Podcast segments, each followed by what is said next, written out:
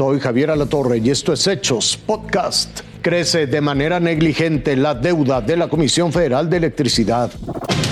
La Comisión Federal de Electricidad sigue en números rojos. De acuerdo al más reciente reporte del Instituto Mexicano para la Competitividad, la CFE encabezada por Manuel Bartlett acumula tres años con pérdidas. Tan solo en el 2022 aumentaron 66%.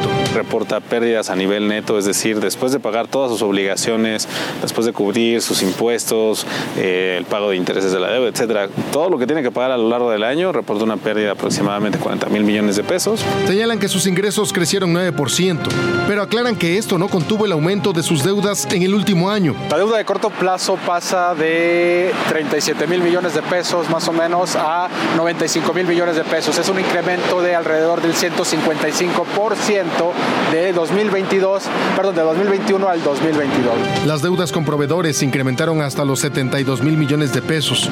Los costos de operación se dispararon a su mayor nivel en cinco años, sobre todo por un creciente pasivo laboral, es decir, pago de sueldos, prestaciones y jubilaciones. El pasivo laboral ya representa casi el 40% del pasivo total de la empresa y esto es relevante porque la carga desde el punto de vista temporal, una vez que se empiezan a retirar estas personas, pues va a seguir creciendo. Hoy nos explican por qué una empresa de este tamaño, apoyada en todo momento con recursos públicos, lleva años acumulando pérdidas millonarias. No es justificable que CFE tenga ese nivel de pérdidas con la empresa que es, ¿no? con los activos que tiene esta empresa.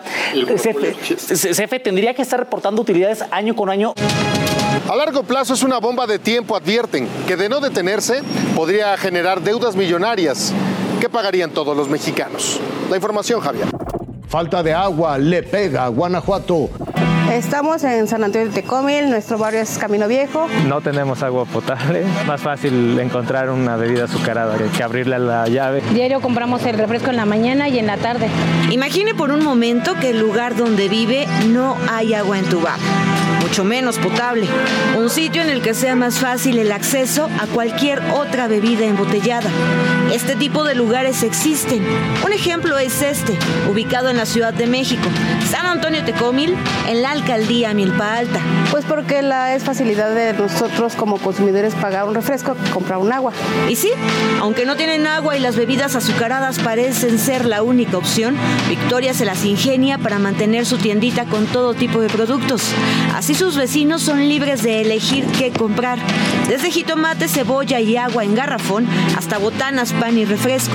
Está prohibido prohibir. Yo pienso que sería más, más saludable que nos dieran una educación. Así es.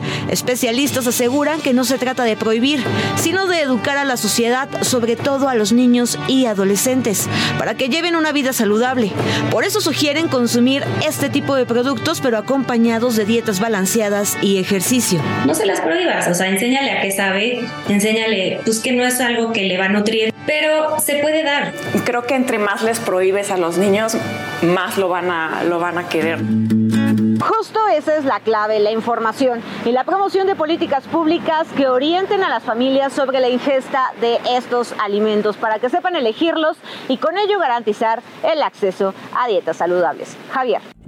Ucrania y Rusia libran la mayor batalla con tanques desde el inicio de la guerra. Imágenes de la mayor batalla de tanques desde que comenzó la guerra en Ucrania.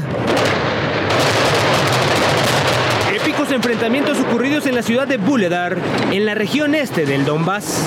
Durante tres semanas, estos artefactos bélicos protagonizaron cruentos combates en las llanuras de la ciudad minera. Desde el aire, se aprecia cómo retumban sobre el terreno. Otros se desplazan e intentan camuflar entre la hilera de árboles. Los rusos avanzan en filas, mientras que ucranianos maniobran a la defensiva. Esas explosiones en tierra culminaron en un duro revés para el ejército ruso, que no logró apoderarse de la ciudad. Su error avanzar en filas hacia emboscadas. Los tanques rusos sucumbieron por minas, artillería y por misiles antitanque. Rusia, que echó de la mano de sus reservas de tanques almacenados de la época de la Guerra Fría, perdió más de 130 tanques y unidades blindadas. Mientras que Ucrania utilizó algunas de las bestias verdes suministradas por Occidente.